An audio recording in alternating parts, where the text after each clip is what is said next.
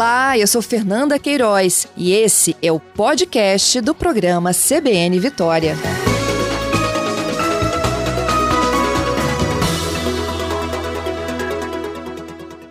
A gente podia iniciar fazendo um, um, um balanço do que vocês ouviram e defenderam nesses seis meses de pandemia, para depois a gente entrar nessas novas descobertas. Pode ser? Pode ser. O que, que a gente então, já a... sabe e o que a gente não sabe sobre coronavírus?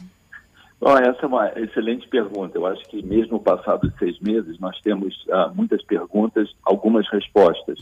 Uh, o evento da academia surgiu com, essa, com esse objetivo de trazer mais perguntas. O título é bem uh, explicativo, que doença é essa? E nesse objetivo, nós trouxemos especialistas do Brasil e do mundo para nos ensinar e refletir sobre isso. O primeiro deles foi o professor Eurico Arruda, uh, da Faculdade de Ribeirão Preto, um virologista destacado, certamente é uma autoridade em coronavírus aqui no Brasil. E ele nos explanou exatamente aquilo que a gente conhece, os mecanismos pelos quais o vírus é, hoje penetra no organismo, como que ele de fato desperta o sistema imune e hoje o que nós reconhecemos é que o tipo de imunidade não se limita a esses anticorpos que estão sendo tão propalados. O organismo tem mecanismos de defesa próprios e ele mesmo vem estudando o coronavírus há bastante tempo e provavelmente grande parte dessa defesa que nós temos deve estar relacionada à exposição prévia a outros coronavírus. E isso, de fato, é, foi documentado já em outras pesquisas em outros locais no mundo. Então, esse foi um fato muito importante que foi ressaltado pelo professor Arruda.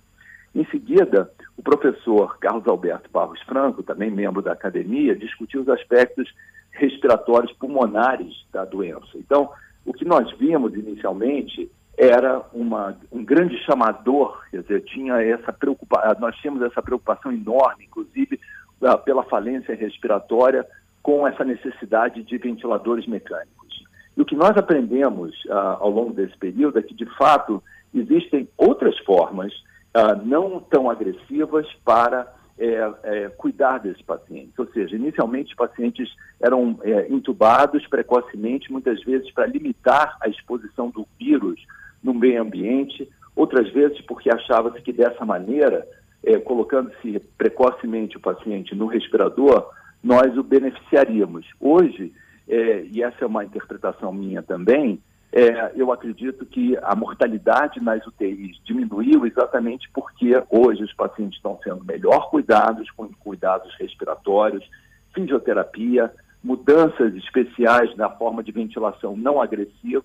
E dessa maneira, o que nós estamos vendo é que quando o paciente recebe uma assistência adequada no período eh, inicial da sua apresentação, é, muitas vezes ele pode exatamente é, é, ser cuidado sem que isso seja ah, necessário e, e, e, os CTIs. E a gente sabe que na nossa carência aqui no nosso país no mundo inteiro isso é extremamente importante. É, doutor, eu... doutor Daniel, eu queria dar uma pausa aí nessa sua afirmação. Uhum. Eu já tinha lido, inclusive, no, no Estadão, no último final de semana, essa mesma observação, de que os, os cientistas já chegaram à conclusão de que quanto mais você postergar a entrada no respirador, tem apresentado resultados melhores, não é isso? Sem dúvida. E também a gente tem que reconhecer que a UTI é um ambiente inóspito, mesmo para pacientes que não estão infectados. Uma vez uhum. o paciente é admitido na UTI, o risco de infecções é muito maior, o risco de complicações por é, é, procedimentos invasivos. É, então, de fato, a morbidade associada com a simples permanência do, do paciente por um longo período está é, associada com uma mortalidade que muitas vezes não tem relação diretamente com o vírus. Entendido. Então, quando o senhor falou né, que esse atendimento primário ele é fundamental para dar esta qualidade no tratamento do paciente, o que, que vocês identificam aí como necessário para ele receber no início, para ele não chegar ao tubo? Então, o que é fundamental é que ele receba oxigênio uh, de, de uma forma com. Existem catéteres de alto fluxo que mantêm a oxigenação, e principalmente o que se observou, quando o paciente muitas vezes é colocado em decúbito ventral, ou seja, deitado sobre a barriga, ele ventila melhor. Ele melhora a perfusão do pulmão, e nesse caso ele expande melhor a parte de baixo do pulmão, e, a, e o fluxo sanguíneo para essas áreas é melhor, E dessa maneira é possível evitar que, é, enfim, a saturação, ou seja, a concentração de oxigênio caia demais e dessa maneira ele necessite para o tubo. A outra coisa que é fundamental é exatamente esses exercícios respiratórios que permitem o pulmão expandir quando ele está cheio dessas secreções, e a gente vai poder falar sobre isso depois, é, e de forma que ele consiga trabalhar a musculatura, exercer maior atividade nos músculos respiratórios e dessa maneira é, ele consegue ultrapassar essa fase, já que, é, é, imaginando que, obviamente, é, ele teria uma evolução favorável. Acontece que existem alguns aspectos do caminho da infecção viral que dependem, que dependem de fatores, nem todos eles são conhecidos, mas, sem dúvida nenhuma, a mortalidade diminui todas as vezes que a gente evita ser extremamente agressivo no, no manuseio do paciente. Compreendido. Vamos continuar então. Então, é, a, o, o, o, terceiro palestrante, o professor Ronaldo Damião, é diretor do Hospital Pedro Ernesto, aqui no, no Rio de Janeiro, da Universidade é, Estadual do Rio de Janeiro. E o trabalho que vem sendo desenvolvido, ele é nosso contrato lá na Academia Nacional de Medicina, o trabalho que foi desenvolvido no Pedro Ernesto é realmente primoroso de dar assistência e verifica-se, e ele demonstrou com todas as empresas, a equipe multidisciplinar... Acho que a gente está sofrendo um pouquinho de interferência na linha, professor? doutor, Sim, Daniel, doutor Daniel, ok, vamos lá, o é. professor é. do Pedro Ernesto... É, então, ele, ele na verdade, é, trouxe as informações do cuidado uh, dos pacientes ao longo ao longo da, da sua permanência num hospital público, em que, apesar do número, uh, enfim, ele descreveu os números que são muito significativos, muitas vezes eles tiveram mais de 40, 50 pacientes admitidos em, ambientes de UTI, o cuidado da enfermagem, o cuidado dos técnicos, o cuidado dos médicos, o cuidado dos fisioterapeutas, ou seja, toda a equipe eh, permitiu que esses pacientes se recuperassem numa estrutura é, que não depende de um sistema privado. Então, acho que a principal relevância da fala é que é possível oferecer cuidado de excelência, de que você tenha uma equipe comprometida e os recursos necessários. Então, quando essa colocação foi extremamente importante, extremamente importante. A, a, a colocação seguinte foi do coordenador, diretor do Laboratório de Virologia da UFRJ, professor Amilcar Tanuri. Então, desde o início da pandemia, o professor Tanuri, que é uma autoridade também em vírus uh, respiratórios, na verdade, ele tem uma larga experiência com HIV também, com ebola, trabalhou na África. E ele, desde o início da pandemia, vem coordenando os estudos sorológicos no sentido de e, e, moleculares no sentido de mapear e traçar o aspecto da pandemia através dos, dos, dos testes. Ele descreveu as dificuldades iniciais que foram para é, estabelecer esses ensaios por falta de insumos. No entanto, é, com o apoio das, da Fundação de Pesquisa aqui do Rio de Janeiro, da FAPERJ, várias doações ah, de sistema privado, isso conseguiu se recuperar e mostrou a rede integrada que se estabeleceu em todo o Brasil, que ele vem coordenando junto com, enfim, pesquisadores da Universidade de Pelotas, de vários outros da Bahia, da Fiocruz, enfim, mostrou a integração da ciência brasileira no sentido de definir e mapear o, o sistema e a crise como ele evolui. Então, é, ele falou claramente sobre as dificuldades com os testes, como que é difícil essa interpretação dos testes diante da qualidade dos testes que existem e ressaltou vários aspectos importantes do ponto de vista de como eles, a, a sua confiabilidade, o que, que eles representam na, na, na, enfim, na, na dinâmica da pandemia. Ou seja, nós, hoje, precisamos saber para que, que os testes são feitos. E, de fato, ele ressaltou que os testes moleculares fazem um diagnóstico e, durante a discussão, houve uma discussão muito importante para saber que não basta que os testes sejam feitos. Quer dizer, uma vez com o resultado, é fundamental que os contatos sejam rastreados para que nós possamos, de uma certa maneira mais eficaz, rastrear a evolução da pandemia. Então, fica e isolados claro... também, né, doutor? Exatamente, ou seja, não adianta, o que acontece hoje com frequência é que nós vemos os indivíduos identificados uh, muitas vezes e os seus contatos não são perseguidos. E dessa maneira, muitas deles estão infectados e vão infectar outras pessoas. Então, é, isso, esse aspecto foi ressaltado, foi muito importante, e ele ap apresentou o mapa da evolução e, de fato, descreve uma redução da, da, da, evolução, pelo menos em algumas áreas do Rio de Janeiro, e expressou a preocupação uh, clara na medida que as medidas restritivas começam a ser flexibilizadas, e, o comportamento errático da população, que vai contribuir, sem dúvida nenhuma, para a evolução do problema.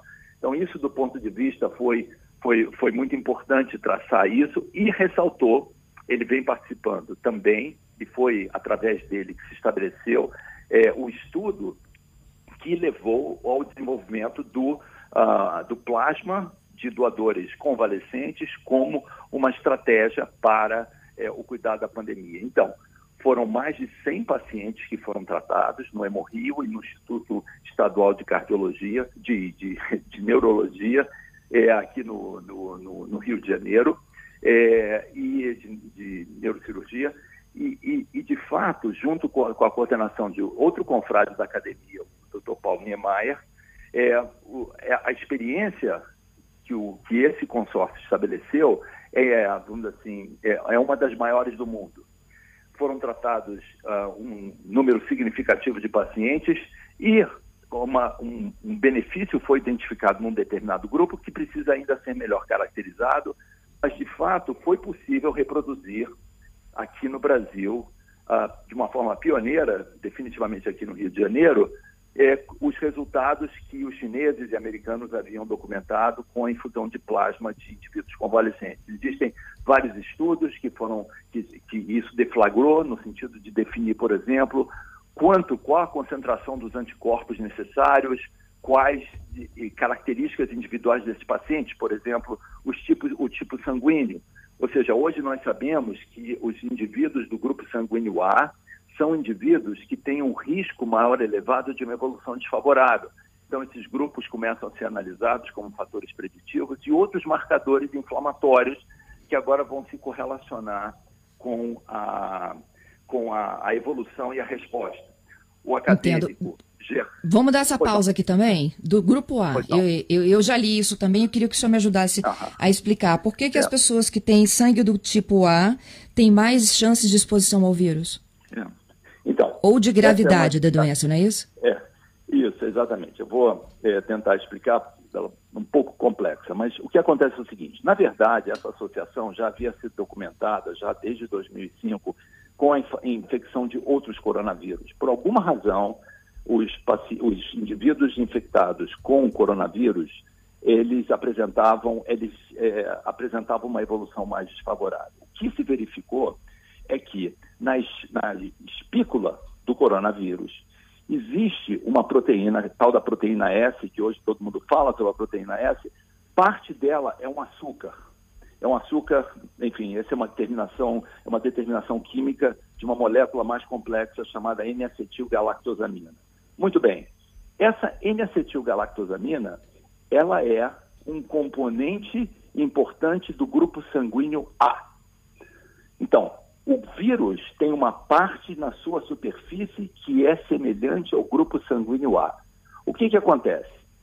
O indivíduo do grupo sanguíneo O, do grupo sanguíneo B, por exemplo, eles têm uma proteína no sangue que rejeita o sangue A. Né? Nós sabemos que se eu sou do grupo B, eu não posso receber sangue A, e eu não posso receber sangue A porque eu tenho um anticorpo contra o A, é o que nós chamamos de anti-A. Muito uhum. bem, os indivíduos do grupo A não têm essa, essa substância. Então, dessa maneira, os indivíduos do grupo A têm uma chance maior de sofrer a infecção do vírus. Então, quando a gente não pode receber o sangue A, recebe sangue, sangue de doadores de A, né, por conta dessa proteína. Exatamente. Então, os indivíduos do grupo sanguíneo A, eles não têm anti-A. Quem tem anti-A são os indivíduos do grupo B e do grupo zero, do grupo O. Então, o que, que acontece? Os indivíduos que não são A, eles têm um mecanismo adicional de proteção contra o vírus enquanto que os indivíduos do grupo A, que não têm esse anticorpo, têm uma chance maior de serem infectados pelo vírus e ter uma evolução desfavorável.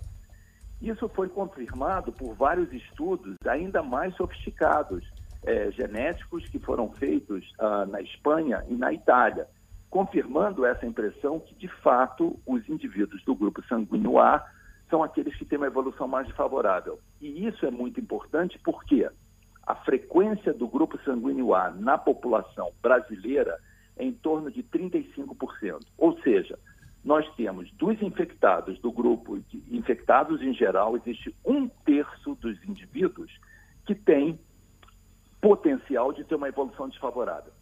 A importância disso é tão grande que se a gente considerar um terço, e isso não foi considerado na maioria dos estudos. Então, imagine as intervenções terapêuticas.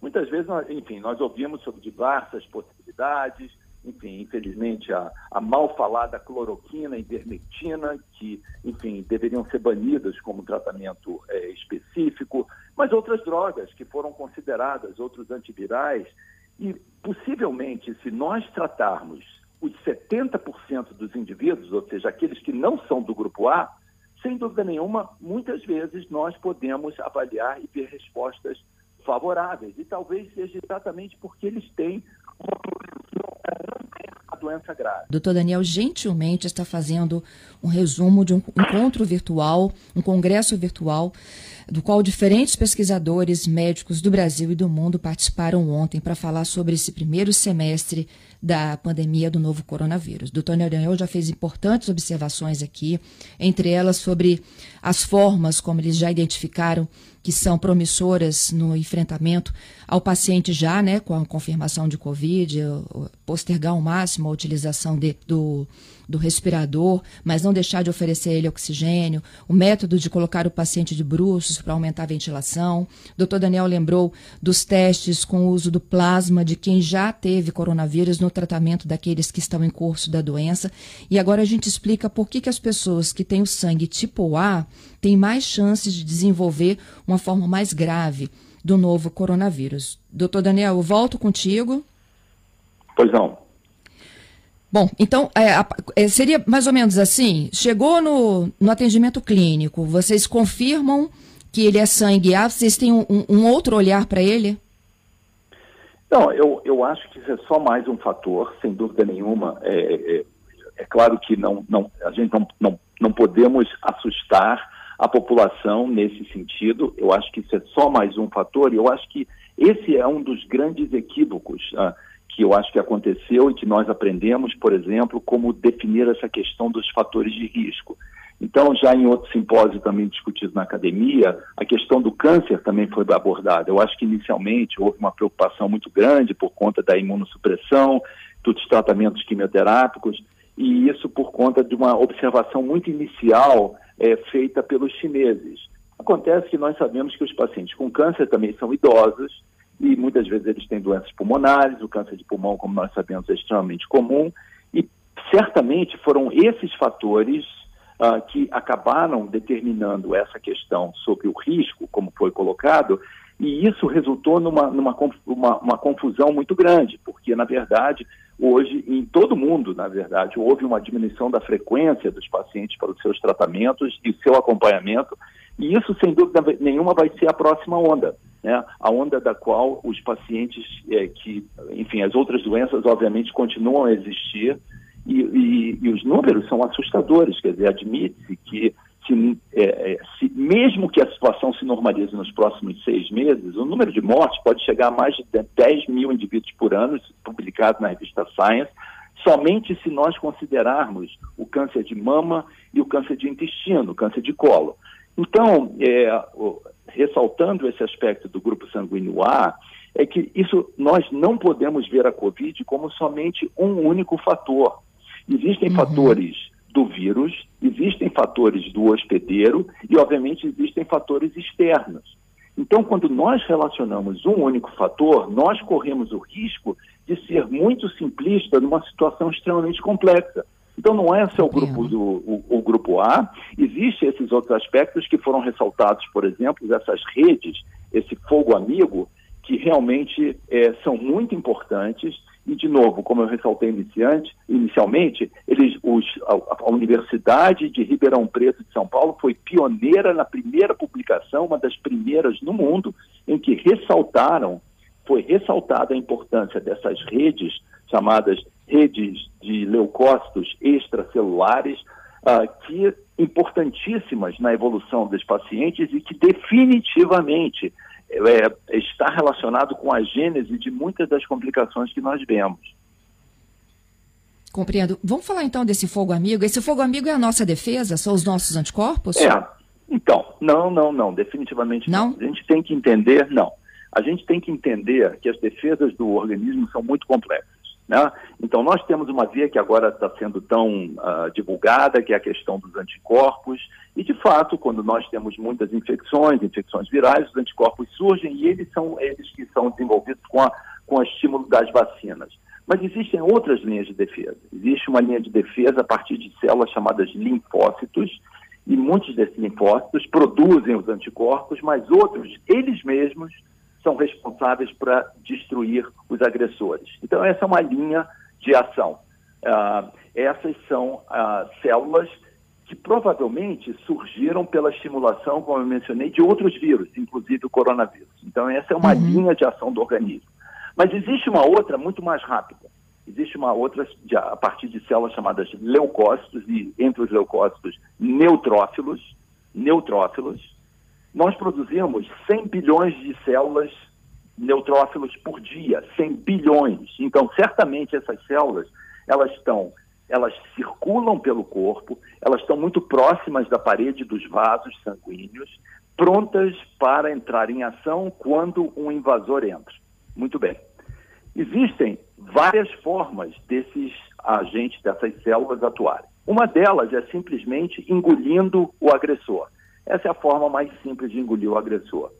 Mas existe uma outra que é muito mais sofisticada.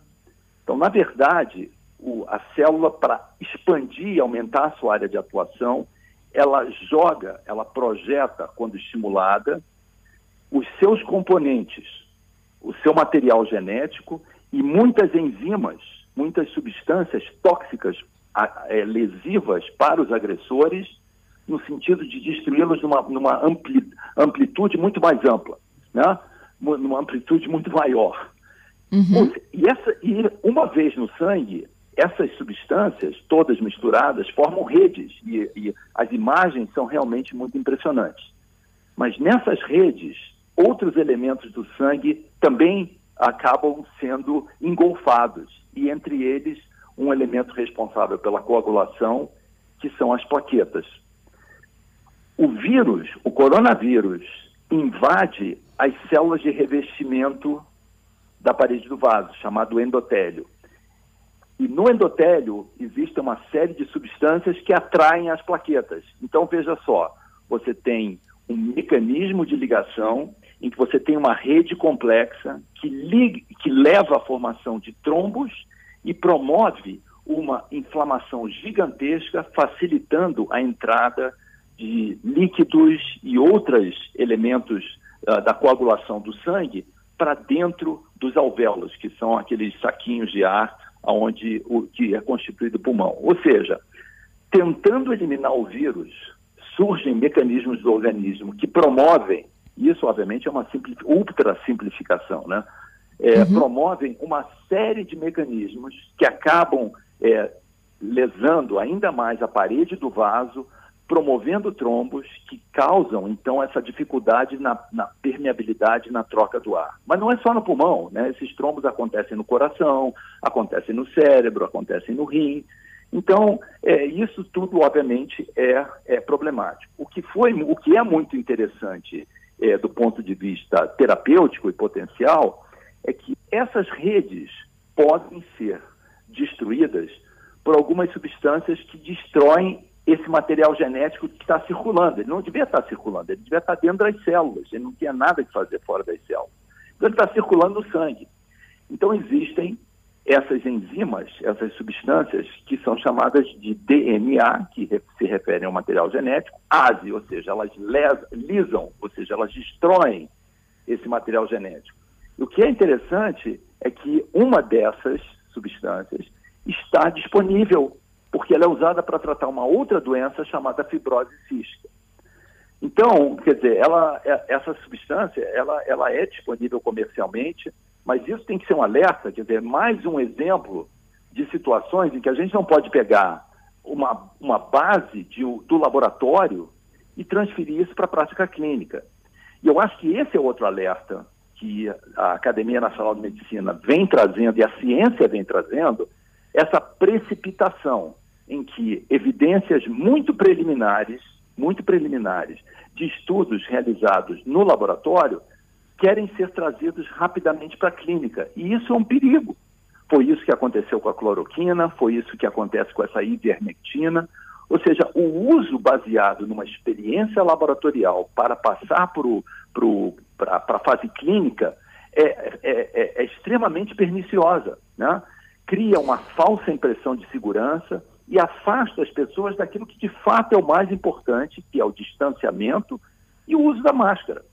Então, Doutor Daniel, é como é... se Desculpa, é, é, como se a gente, é, eu, eu, assim, eu tentando entender né, a complexidade aí de como o corpo reage, é como se a gente, quando o senhor falou de sair da fase de estudo e entrar no, no, na fase clínica, é se, se, a gente incorporasse a, a hidroxicloroquina, cloroquina, ivermectina, enfim, os anticoagulantes.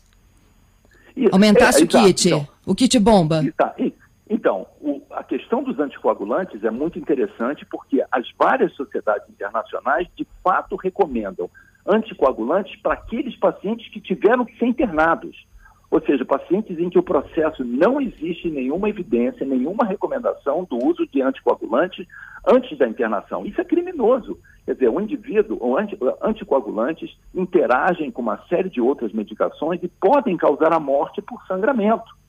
Então, no paciente que está hospitalizado, naquele paciente que está sob vigilância, o uso de anticoagulantes ele é recomendado numa forma especial, não é qualquer anticoagulante, é heparina em doses baixas, para aquele paciente que não precisou e não desenvolveu é, alterações mais complexas da coagulação. Ah, da mesma maneira, por exemplo, não existe uma recomendação clara para que todos os pacientes que tiveram alta usem anticoagulantes existem alguns pacientes que têm um risco maior que potencialmente podem se beneficiar. O uso de anticoagulantes no kit, esse então, quer dizer, é, é inominável. Isso é inominável. É. Eu tenho vários ouvintes comentando sobre essa nossa conversa. Eu já já vou incluí-los aqui nesse debate, mas eu queria seguir então essa linha sua do, do nosso grupo aí de defesa, do chamado Fogo uhum. Amigo.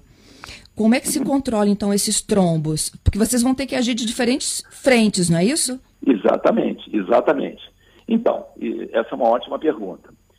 Os, os trombos é, que se iniciam, eles se iniciam muitas vezes em uma fase muito precoce.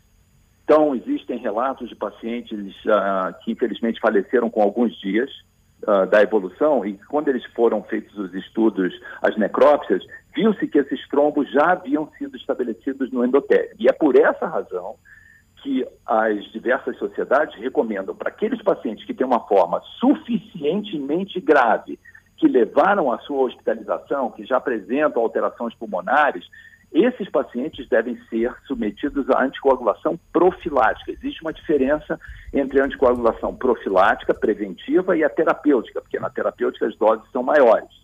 Então, existe ainda muita controvérsia sobre essa utilização em doses mais elevadas, as sociedades se dividem, enfim, a última coisa que existe é consenso, mas o anticoagulante deve ser usado no paciente que é hospitalizado. No paciente que recebe alta, existem dúvidas. Agora, no paciente que está no ambulatório, que foi diagnosticado, que tem um PCR positivo, esse paciente não tem nem indicação de fazer os, tantos testes como estão sendo feitos para avaliar se a coagulação está alterada, se existem marcadores inflamatórios ou não. O PCR positivo, a única coisa recomendada para esse indivíduo é ele se isolar. Ele tem que ficar longe porque ele tem que minimizar o contato com outras pessoas que estão propensas a desenvolver a infecção. Esse indivíduo, quer dizer, não existem medidas preventivas para esse indivíduo não evoluir para forma grave.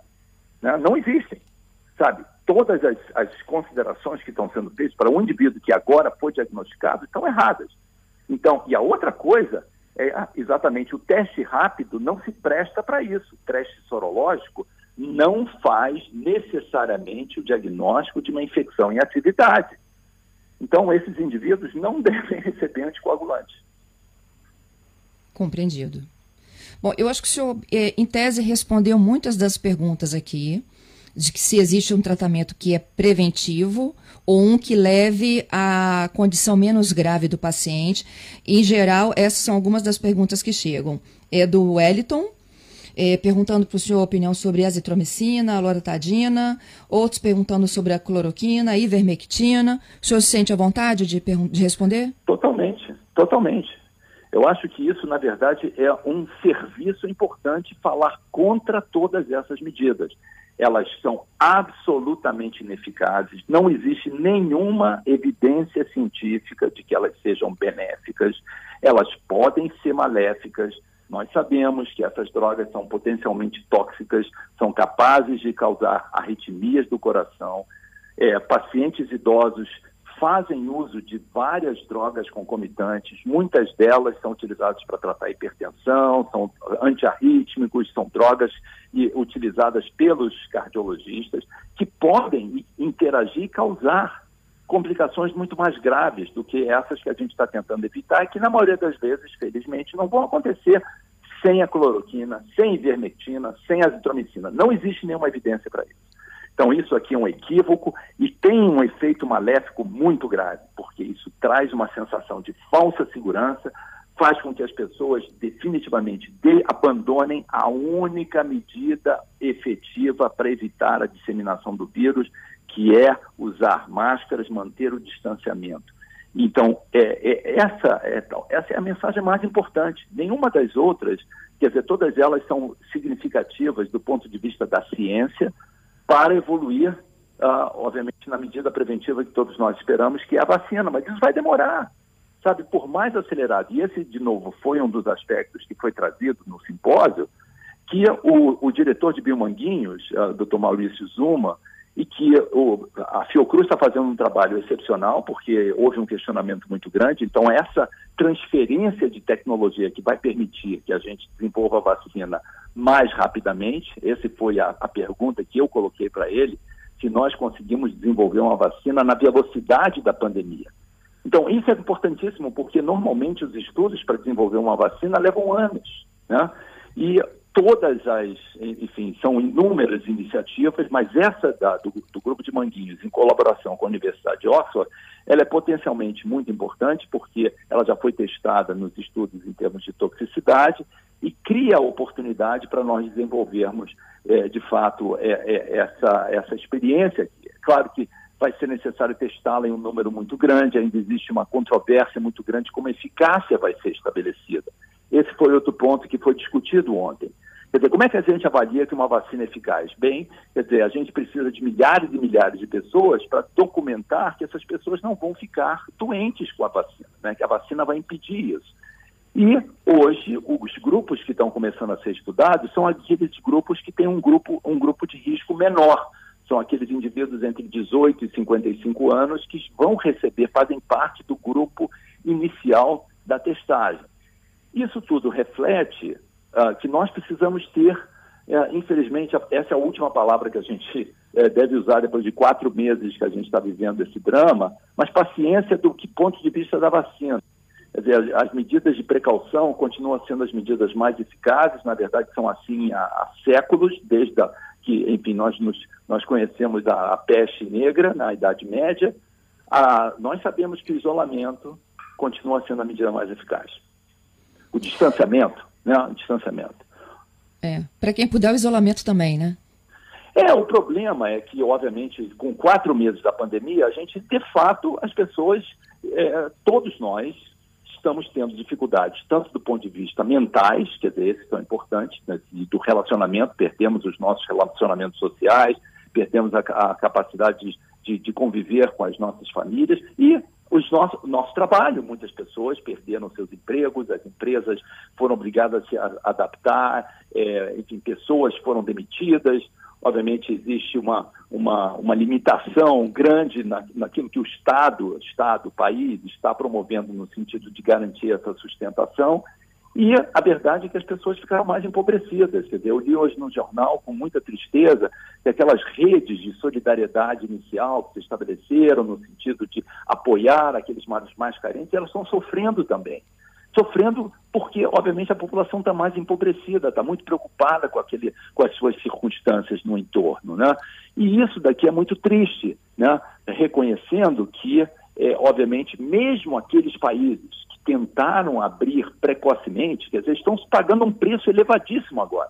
A gente vê países como Israel, como os países é, que aconteceram em várias áreas, na Suécia, é, é, até na própria Austrália, né? Nós vemos que países que tiveram um desempenho é, fantástico, até a própria China foi obrigada a fechar várias áreas depois de ter reconhecido que o, o problema tinha fechado. Então, nós, essa, é, inclusive, essa estratégia, dizer, infelizmente não existe outra, né? mas de abre e fecha, quer dizer, ela tem que ser feita de uma forma muito sistemática, reconhecer que isso de fato vai ter que acontecer, a nossa população precisa ser educada. Quer dizer, não existe nada mais terrível do que ver esses, essas aglomerações de pessoas que estão é, se, é, adotando uma atitude arrogante diante do vírus. Nós deveríamos nos curvar diante dessa agressividade que esse, esse, esse vírus vem trazendo. Ele modificou o mundo. Então, nós precisamos reconhecer esse, esse aspecto e respeitar isso e de fato aceitar as nossas limitações hoje até quando, se, felizmente, todos nós esperamos positivamente que a vacina venha. Mas até lá, quer dizer, nós não podemos continuar aceitando 1.200, não. Quer dizer, nós, é, é melhor falar assim, são 50 pessoas por hora. 50 pessoas, enquanto nós estamos falando aqui nessa meia hora, mais 25 pessoas morreram no Brasil. Isso é inaceitável. Uhum. Isso aqui não dá para tolerar, isso é lamentável, não dá para aceitar isso sem que medidas sejam adotadas. Então, no sentido de preservar vidas, é preciso que as medidas que são reconhecidas em todo mundo sejam respeitadas. Né? E isso daqui é, que é, é, é, de fato frustrante diante depois de quatro, seis meses que a gente vê esse comportamento errático de situações e que podem ser evitadas. Aglomerações de jovens bebendo cerveja juntos num ambiente sem máscara, é inaceitável. É inaceitável isso. Por quê? Além de tudo, esses jovens colocam uma pressão no sistema. O que nós estamos vendo é se as mortes em grande parte reduziram, por exemplo, aqui no Rio de Janeiro, em parte é porque nós aprendemos a ventilar melhor os pacientes, sim, e é fundamental que outro aspecto aconteça, que é diminuir o afluxo de pacientes nos hospitais. Quer dizer, se nós começarmos a aumentar isso de novo, nós vamos ter problema novamente. Então, isso vai se agravar. E é claro que se aumenta o número de infecções, enfim, esses jovens deveriam saber que pelo menos um terço deles podem ter, por conta do grupo sanguíneo, uma, uma evolução mais desfavorável. Né? Então, isso não vai ser uma gripezinha. Isso, e sem falar que eles vão transmitir para os pais e para os avós, né? Exatamente, quer dizer, e isso daqui, fora as pessoas que vêm falecendo, e esse foi outro aspecto, e eu gostaria de ressaltar também do simpósio de ontem, a presença do professor César Victora, da Universidade de Pelotas, um dos maiores epidemiologistas do Brasil, reconhecido em todo o mundo pela sua significância, vem fazendo trabalhos incríveis e que descreveu claramente, através dos estudos que vêm sendo feitos, ainda com as nossas dificuldades por conta da testagem, o grau de subnotificação. Então, quer dizer, os números são muito piores do que esses. Pessoas estão morrendo em casa sem diagnóstico. Quer dizer, a, a nossa é, credibilidade dos nossos atestados de óbito sempre foi muito ruim. Tá? Nós vemos muitas vezes os rótulos identificados atestados de óbito que não correspondem à evolução. E hoje, enfim, no meio dessa confusão, Quantos desses indivíduos faleceram em casa? A gente se vê idosos, agora pelo caso da trombose, a gente entende bem, essas pessoas falecem de AVCs, de infartos, e muitas vezes no atestado de óbito nem a menção à, à Covid é colocada. E muitas vezes é por ignorância mesmo, esses indivíduos não estão sendo testados. Então, os números das mortes certamente é muito maior do que esse quando atribuídas a, a, ao momento que a gente está vivendo. Então é muito mais grave ainda do que a gente pode ser que a gente consegue imaginar isso. Né?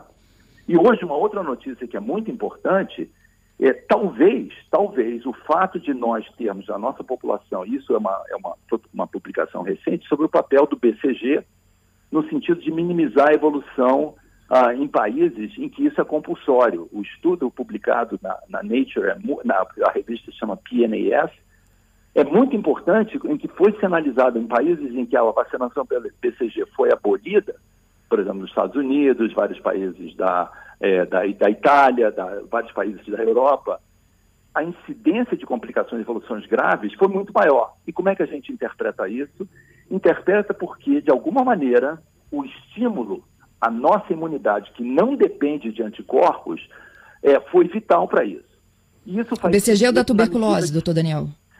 É, é, a BCG, ela é obrigatória aqui no Brasil, ela é compulsória aqui no Brasil. Então, talvez isso tenha contribuído de alguma maneira para nos proteger ainda. Porque, uhum. de alguma forma, talvez nós tenhamos ainda um grau de proteção que não dependa de anticorpos. E é isso que está sendo muito estudado. O doutor, é, a, a, doutor uh, Eurico é, mencionou isso uh, claramente quando ele ressaltou o papel do, da imunidade celular, que não depende de anticorpos, na proteção do indivíduo contra o coronavírus. Então, é, existem outros fatores, é, é, a história dos assintomáticos. Por que, que alguém é assintomático? Quer dizer, o indivíduo tem infecção, mas ele não desenvolve a doença e não tem anticorpo. Muitas dessas pessoas nunca vão desenvolver anticorpos. E, e como é que ele se protege? Ele se protege por mecanismos inatos do organismo, mecanismos que nós já temos, aquelas outras células uh, em que o, o fogo o fogo realmente é contra o inimigo, né? Então, felizmente, o, o, organismo é sábio e tem mecanismos de proteção. Doutor Daniel, muito obrigada por essa aula, viu, de atualização sobre a ciência e o combate ao coronavírus. Muito grata ah. mesmo por dar essa oportunidade aos meus ouvintes nesta manhã. É. Bom, eu que lhe agradeço a oportunidade e principalmente por isso. As medidas para controle da pandemia são relativamente simples. Elas dependem de um comportamento ah, é, enfim, muito, muito, muito pessoal da, da, da, população, depende dessa educação que vem sendo é, propagada desde o início. E eu acho que todos nós temos uma responsabilidade no sentido de controle da, da, da infecção. Porque da mesma maneira que eu quero, eu posso me proteger, quando eu uso a máscara, eu estou protegendo o outro. Então, essa noção, eu digo desde o início que essa é a maior demonstração de solidariedade, em que você, ao se proteger, você protege o seu vizinho. Então, se todos nós tivéssemos essa consciência, se todos nós mantivermos as recomendações de manter o distanciamento, adotarmos essa flexibilização, porque é, obviamente todos nós precisamos voltar, pelo menos parcialmente, às nossas atividades, nós temos pelo menos uma mínima chance de poder controlar isso e tentar limitar o número das vidas que serão perdidas. É isso aí. Muito obrigada, bom dia para o senhor. Bom dia. Ah, eu, é, eu queria lhe pedir um, um favor. É, é, possível conseguir o acesso à, à gravação? Claro, eu mando para o senhor. Tá?